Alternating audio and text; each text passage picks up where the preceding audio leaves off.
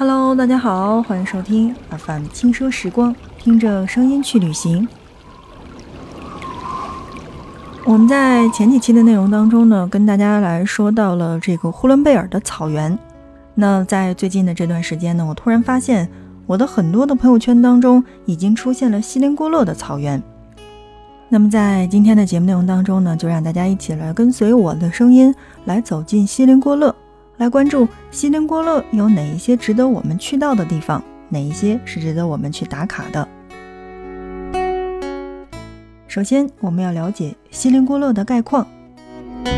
锡林郭勒盟位于中国的正北方，内蒙古自治区的中部，面积是二十点二六万平方公里，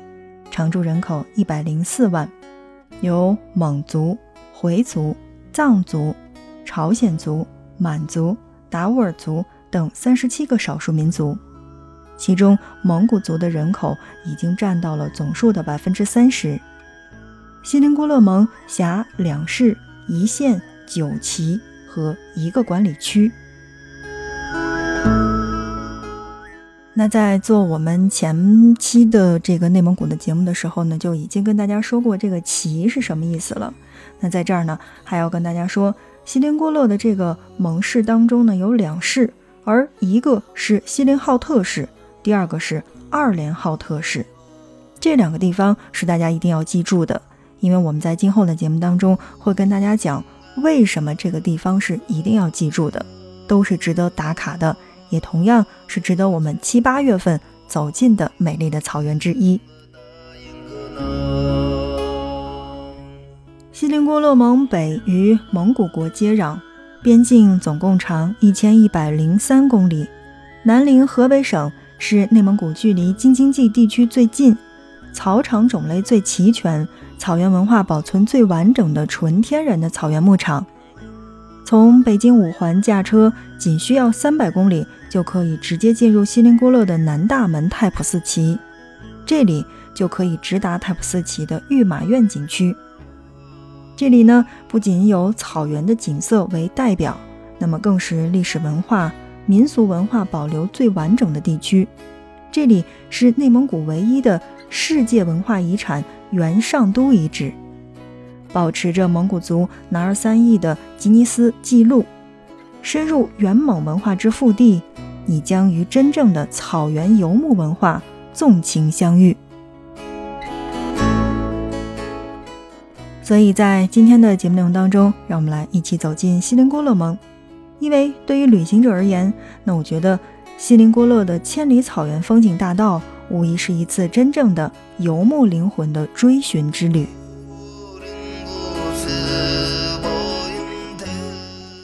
好的，正在收听到的是 FM 轻奢时光，听着声音去旅行。那在今天的节目内容当中，让我们来一起走进锡林郭勒，来关注千里草原风景大道。说到锡林郭勒，那我想说，锡林郭勒其实是中国的马都，辽阔草原也同样是在这里。如果你要问我，锡林郭勒的千里风景草原大道，呃，是怎么走？那我要告诉你，其实这样的一个大道呢，总共是分为三个主题线路的，看你选择哪一个。线路 A 是最美二零七千里草原游牧之旅，要告诉大家的是千里草原游牧之旅。这条线路呢，是从北京出发，经张北一路北上，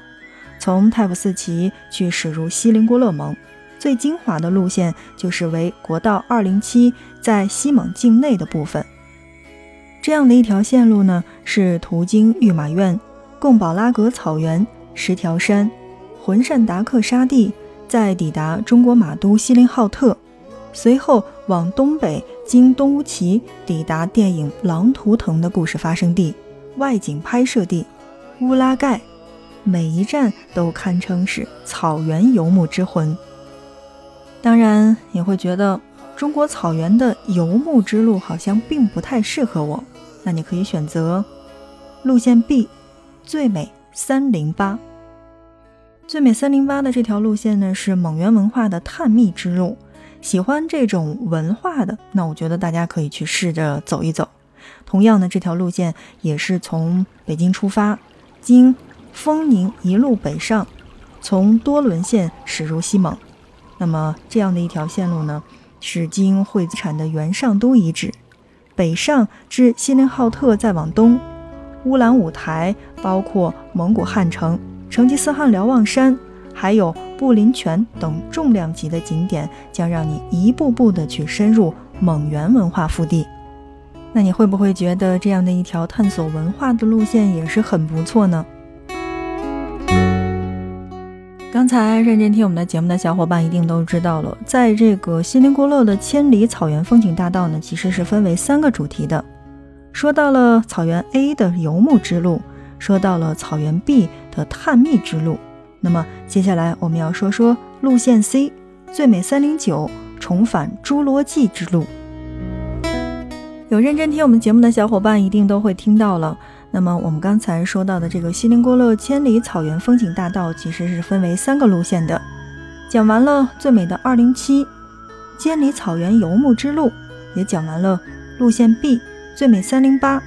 元蒙文化的探秘之路。我们来说一说路线 C 最美三零九重返侏罗纪之路。这样的一条路线堪称是一条世界级的地质景观大道。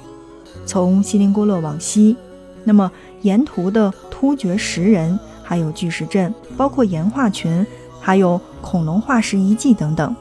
将联袂为你带来一场视觉顶级的震撼之旅。这条路线穿越苏尼特羊的故乡苏尼特左旗、苏尼特右旗，尽情品尝苏尼特羊肉之鲜美。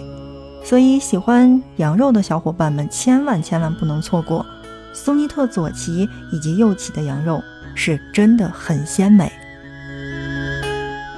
当然，在节目当中呢，我们只是简单的去介绍了一下这个锡林郭勒的千里草原风景大道。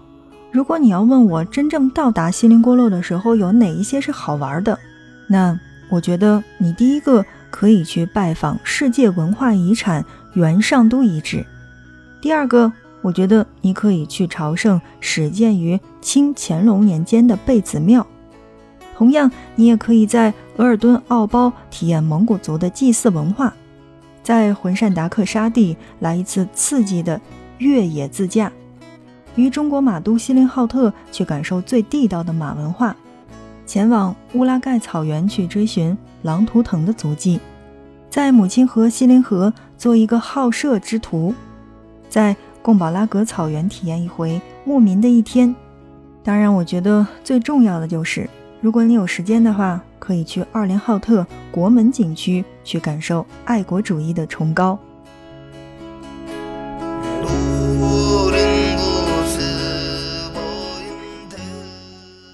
做了很多期内容，也有很多的小伙伴跑来问我说：“哎，你是内蒙人，那你觉得内蒙古哪里好玩呢？”其实我觉得内蒙哪儿都差不多，这个话呢，嗯，听着是不好听，但是我觉得也没有什么错误，因为你去到的任何的一个草原，都是看到的草原的美景，包括像满洲里那个方向上，大家也有国门看，而在二连浩特也同样是国门，国门和国门的不同就是国与国的不同。说到男儿三义，说到呼麦和长调。再说到那些好吃的东西，我觉得整个内蒙古都是特别有代表性的。所以，如果你要单纯问我说内蒙的哪个地方最好玩，或者你推荐哪个地方，那我觉得如果你还是有时间的话，每个地方都转遍了是个不错的选择。好，正在收听到的是 FM 轻奢时光，听着声音去旅行。那在今天的节目内容当中，让我们来一起关注到的是锡林郭勒。说到了锡林郭勒，就不得不说，如果你要是真正到了锡林郭勒的话，可以去亲自上阵去体验男儿三艺。男儿三艺指的是什么？是赛马、射箭和摔跤。每到高考的时候，那么内蒙的小伙伴总会发这样的一个帖子说：“哎呀，你看这个高考开始了，人家第一门考语文，我们第一门考射箭。”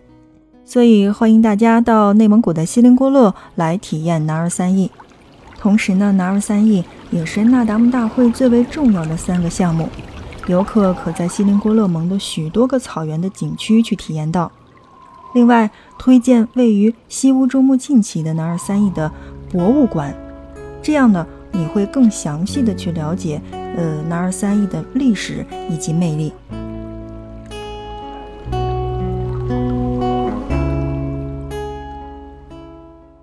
说完了南二三义，那我觉得最好的体验应该是长调与呼麦。当然，也不要忘记我刚才已经说到了乌拉盖草原是狼图腾的拍摄地。你有没有看过这样的一档综艺节目，叫做《身临其境》呢？那在那样的一档栏目当中，有一个演员叫窦骁，那个能发出变形金刚的声音的窦骁，其实当时就是在拍《狼图腾》的时候，跟着我们锡林郭勒盟的很多的长调以及呼麦的演员去学习到了发声技巧。所以，蒙古族的长调是一种独特的演唱形式，堪称是蒙古族的音乐之魂。呼麦又堪称叫做号赖音，是蒙古族复音唱法当中高超演唱的形式，是一种喉音的艺术，为中国非物质文化遗产。所以，在这儿我想说的是，如果你到达锡林郭勒旅行的话，一定要到现场去聆听一下长调与呼麦。你将获得极为震撼的视听盛宴。在我们的这档节目当中，我是强烈推荐，如果你可以听到正宗的长调与呼麦的话，你真的会有鸡皮疙瘩掉一身的这种感觉。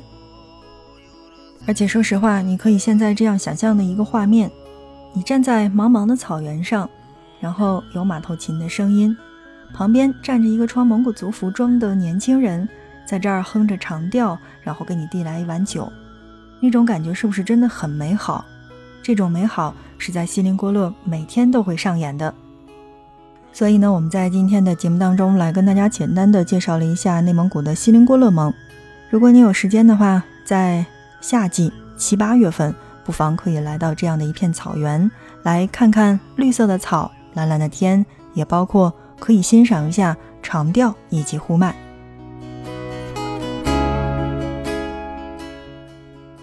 好的，看看时间，我们今天的节目就是这样了。感谢大家的收听。那如果你觉得这一期的节目还不错的话，欢迎你的点赞以及转发。同时，如果你有什么意见和建议的话，可以在我们的节目下方来进行留言。OK，今天的节目就是这样，我们下一期不见不散。